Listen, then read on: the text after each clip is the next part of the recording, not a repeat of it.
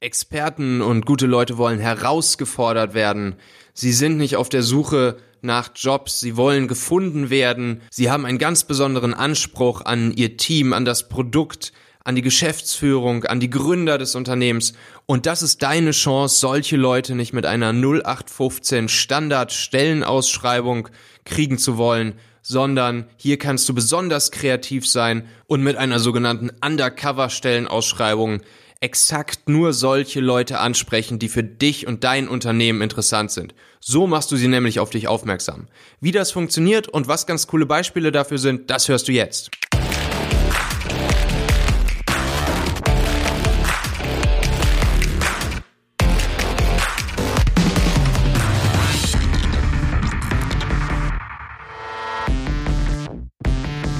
Ja, auf Stellenausschreibungen, die dem klassischen Standardschema folgen, springen gute Leute immer seltener an. Ist ja auch klar, sie wollen herausgefordert werden, sie wollen gefunden werden. Um ein Unternehmen interessant zu finden, wollen sie auf qualitativer Augenhöhe angesprochen werden und sich einer fachlichen Herausforderung gegenübersehen. Das haben insbesondere Technologieunternehmen im Silicon Valley äh, gut erkannt und gehen hier ganz neue Wege, um mit ihren Stellenangeboten zielgenau ausschließlich ganz, ganz bestimmte Talente anzusprechen und andere, die nicht in Frage kommen, gar nicht erst damit zu erreichen. Ein Beispiel hier ist natürlich immer Google, welches sich hier besonders kreativ zeigt. Es gibt einen Bericht von einem Software-Developer, der beschreibt, wie er nach bestimmten Inhalten zu Technologien seiner Programmiersprache Python ähm, einfach gegoogelt hat, als sich plötzlich die allseits bekannte Google-Website, also die weiße Webseite mit dem einfachen Suchschlitz, plötzlich wie ein Vorhang öffnete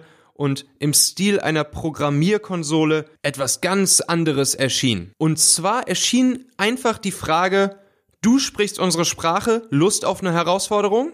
Das ließ sich der Developer natürlich nicht entgehen und nach einigen kleinen Programmieraufgaben im Browser folgte direkt die Einladung zum Hauptsitz von Google nach Mountain View und später auch die Einstellung. Aber das Ganze geht natürlich nicht nur online auf einer Webseite, sondern auch Plakatwerbung für offene Stellen kann man so gestalten, dass nur die allerklügsten Zeitgenossen sie als solche verstehen. Ein weiteres Beispiel aus dem Silicon Valley, so hing dort vor einigen Jahren ein ganz schlichtes weißes Plakat ohne jeglichen Hinweis auf den Werbetreibenden oder auf irgendeine Marke oder irgendein Unternehmen, auf dem nichts weiter stand als folgender Satz. Die erste zehn Ziffern Primzahl in direkt aufeinanderfolgenden Ziffern von e.com.